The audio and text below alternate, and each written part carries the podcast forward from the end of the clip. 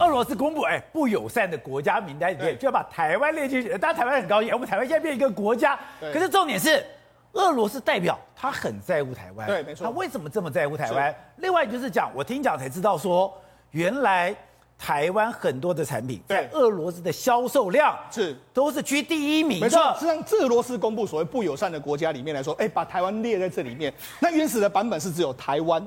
那结果后来，哎、欸，因为可能被怕被小红小粉红骂，或是已经有小粉红抗议之后，他后面再加一个中国。哦、不然里面讲了一句话，就是说呢，这个这个中是中国的领土没有错，但是从一九四九年年代就由自己的政府统治。他特别这样解释，那摆明还是一个国家嘛，所以你就知道事实上他为什么要把台湾特别点出来，因为台湾的确对俄罗斯来说相当相当之重要，很重要。第一个时间点，我们台湾已经，我们台积电或者我们的半导体公司已经说我们要加入国际的制裁。那到事实上，目前为止来说，俄罗斯的这个所有的半导体，大概占台湾的总体的这个半导体的产值，可能零点六 percent 不到。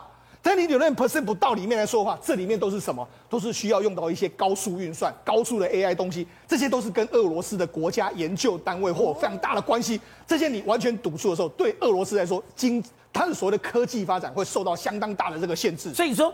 台湾卖到俄罗斯很多都是高速运算的东西，也就是说，它是透过所谓第三方的这个方法来拿到台湾的这个订单，甚至很多俄罗斯有一家这个做 CPU 的公司，它就是下单到台积电来，这些它就完全给你堵住，说你堵住了俄罗斯的整本本体的这个所谓经济发展。那你看，现在包括说像在俄罗斯的这个境内里面来说的话，其实俄罗斯所有的晶片都会比国外贵很多。那像现在，哎，比如说我们以这个以这个 Core 这 Intel 的 Core i 五来讲，它就比美国要贵五十一块。那比如说像这个美这个 MacBook 又比美国要贵很多，所以呢，事实上本来俄罗斯因为被制裁之前，它所有产品就很贵，就你现在又被制裁之后，它所有电子产品只会更贵。而且你知道有一个非常有意思的哦，你知道在俄罗斯，我们知道全世界目前第一大的这个所有电脑品牌，个人电脑品牌是联想，对不对？但你知道这是我们这是我们抓出来的俄罗斯的这个市占率的前几名，你看第一名是谁？第一名是 ASUS 华硕，第二名是谁？第二名是 Acer，所以双 A 哎。占了五十一趴，他们我们在俄罗斯整个市占率高达五十一趴。你说宏基跟华硕在俄罗斯在五十一趴市占率，联想才十九趴，那包括 HP 十三趴，你就知道说事实上台湾的 ASUS 跟 Acer 在中在俄罗斯来说是多么厉害。难怪俄罗斯的战情是都用 Acer 的。对，所以那我们台湾都加入制裁的时候，他们当然为什么要对你进进行一个制裁？哎，我们都买你的，结果你居然还对我们这个样子。那还有什么东西呢？台湾有非非常多的 UPS 的这个公司，就是不断电系统。因为那俄罗斯天气冷的时候，有时候冬天会突然停电。那我们台湾的 UPS 的系统，大概约莫有两成到三成，全部都卖到俄罗斯去。所以那自然台湾跟俄罗斯有这么多交易，很多东西电子产品都卖到俄罗斯去。所以呢，俄罗斯为什么会很生气？哎，你居然你居然加入美国的制裁，对我这样，那我当然也对你不客气。所以那除了这个之外，我们现在很多厂商，因为。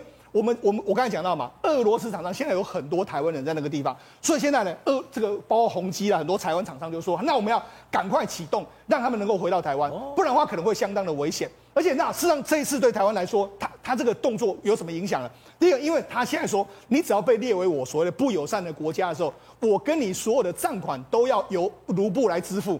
而且呢，就卢布对付，而且他说卢布不是币值吗？而且他就说呢，如果你要这个要交易的话，要经过所谓的我们的联邦政府的许可。所以这两个动作下去来说，的确对台湾厂商不到 S 的双 A 来说会有一些影响。但是拿到卢布之后，哎，我们现在我们台湾厂商已经说什么？拿到卢布完全不值钱。当然，我们现在台湾厂商约莫这个有几千亿、几百亿的这个这个买这个俄罗斯的债券，现在已经。国泰金控已经开了第一枪，把它完全都打为这个壁纸，完全不值钱。所以，那事实上现在你不要以为说俄罗斯就哎，他为什么要刻意挑到台湾？实际上台湾对他来讲，你我对我们过去的这个经贸往来啊，数十 S 或者说这个今天往来那么密切之下，你居然还对我开枪，那我当然我也对。我们以前的汽车卖那边还是卖的最好的嘞。对，我们知道纳智捷最早去那时候那个地方也卖的非常好。台湾很多零食，其实在俄罗斯卖的也都相当好。所以你不要以为俄罗斯跟台湾的经济其实没有什么太多的交集，其实在很多科技产品来来说的话，两个国家交往来还相当的密切。好，那如果刚刚讲到四月十五号是俄罗斯的 D-Day，也就是他的死亡之日，他很多的债信会完全的等于说他的完全债就还不了了。对，那台湾一千多亿不就这样子破险了吗？目前我们这个金管会之前的统计就是说，我们台湾的这个所有的金控公司一共大概约莫两千多亿，这个买卖很多俄罗斯的债券相关的东西。当然，这个可能要看。因为俄罗斯现在的说法是说，我们会还给你这个，还给你这个所谓卢布，但是卢布你现在拿回来到底是值多少，没有人知道。所以我们现在我们的银行可能会第一个时间都完全把它提列为呆账。那可能也很多，我们国内也很多投资人，哎，那这一阵子不是俄罗斯的这个股市大跌吗？其实我们台湾人还是反向去买了俄罗斯的这个股市，台湾人买了非常多。台湾人还敢去买俄罗斯？有去买俄罗斯股市？那当然了，这一次因为俄罗斯这样子的，就就俄罗斯的股汇是重挫，那当然那些投资人也会可能面临到血本无归的这个状况。对的，今天最震撼全世界的就是这个画面了。竟然在半夜，哎，在半夜伸手不见五指的情况下，这些岸边的部队居然用多管火箭弹。可以把俄罗斯现在最新型的隐形战舰，哎，他们上面是有舰炮的，上面是有雷达的，竟然一个晚上狂轰滥炸就把它给炸掉。你说这个在白天都不可能，晚上怎么可能？就这个。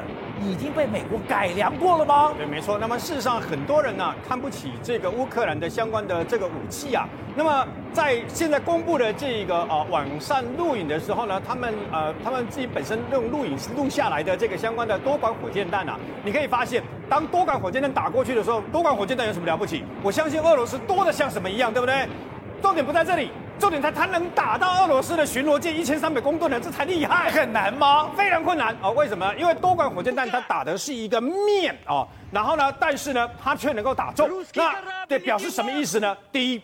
他们事先已经知道这个巡逻舰那么停在什么地方，你知道吗？他的情报做得非常的精准。那第二，他也必须把多管火箭弹运到这个地方来啊。你要知道，哎，俄罗斯又不是笨蛋，俄罗斯当然知道说他也有可能啊，这个等于说乌克兰可能发起攻击等等嘛，所以他有相关的防护。但是呢，那么呃，显然乌克兰自己本身啊，他有办法隐匿，呃，隐秘到这个地方发起突击，然后突然间突击过去啊。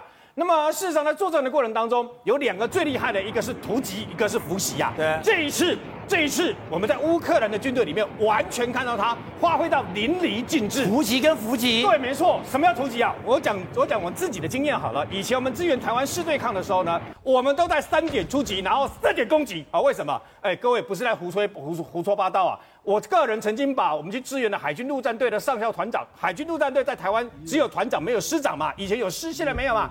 你知道吗？我第一天就把这个团长的头给拿下来了。为什么？他的枕头被我拿到，拿起拿到了嘛。他的枕头被我拿到了，我是否能拿到枕头？是不是就可以拿到头嘛？所以呢，为什么？所以你的图图形非常的重要。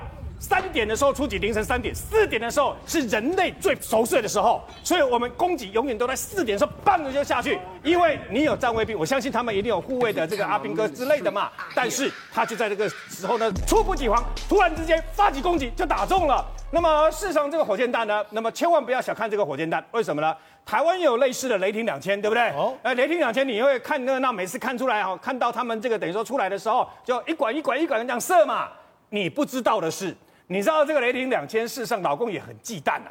这个雷霆两千一撒开的时候，当他一直出去的时候，他打到了这个战场上空的时候呢，你要知道他所释放出来的弹头啊，那么里面都是钢珠，然后紧接着砰的出去了以后，你知道我们每一次出动的这些雷霆两千全部都撒出去啊，将有上百万颗钢珠，这个钢珠可以穿刺穿这个所谓的装甲甲板，你知道吗？可以刺穿就砰的下去。所有登陆的这些人，所有这些登陆的这些人呐、啊，非死即伤。然后呢，这些登陆舰呢，也是一样会被击穿。所以这个就是火箭炮它厉害的地方嘛，因为精准打击、飞弹射击跟很多高科技啊，甚至于包括 GPS 什么都有关系啊。那你就知道了，这一次如果这一次的教训啊，给台湾最大的一个等于说借鉴是什么？飞弹的重要，标枪飞弹、刺针飞弹，还有各式各样的火箭弹非常重要。第二个，攻击型的无人机非常重要。所以我觉得上个礼拜我们国防部已经发布了一个新的，因为这个场战争给我们的启示。我们本来不是自制的飞弹里面呢，天剑飞弹、天宫飞弹、万箭弹，还有包括雄三飞弹、雄二飞弹跟雄升飞弹，第一次承认雄升雄升飞弹，我们是国防部第一次承认哦。以前我们都号称叫雄二一征程，就是有一千两百公里可以打到上海跟北京的地对地飞弹，这次自己承认，差别在什么地方？我们现在每一年的生产的速度将增加两倍到三倍的速度，大量的生产。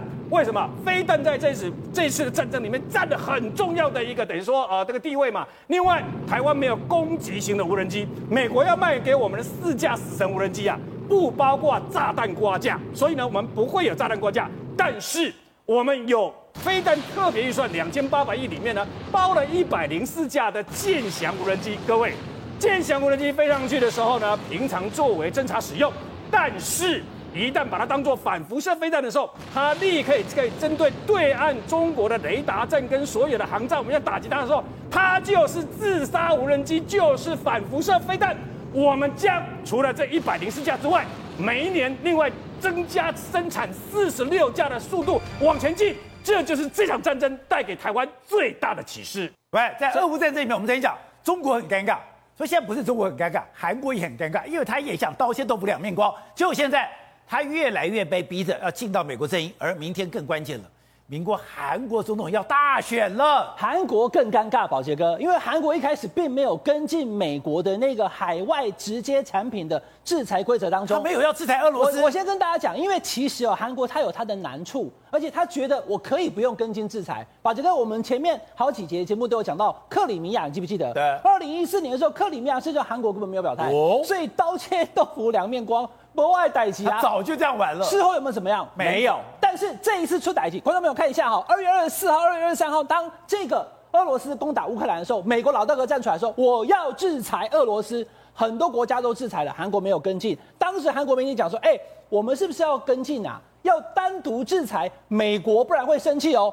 韩国的外交部官员讲说，没有没有，很难，现实状况看起来很难。没想到这个很难，出代志了。怎么出代志？宝杰哥，我跟你讲，因为美国它特别寄出了一个海外产品的一个规则，所有美国的零件，不管是三 C 产品，不管是智慧型手机、洗衣机、汽车，只要有美国零件的，你要出口到俄罗斯，都要美国的商务部同意。那这样代志多屌，我还要一份一份的要求美国同意，那怎么办呢？没关系，如果你有单独制裁俄罗斯的话呢？欧盟的二十七个国家，纽西兰、澳洲、加拿大、日本跟英国这二三十个国家呢，就完全可以豁免在外。哦，没想到刚刚我所讲的那一件事情，当韩国没有跟进之后呢，彻底惹怒美国。他不在豁免范围内，他被从美国的这个哈，就是整个的一个出口管制的豁免名单之外。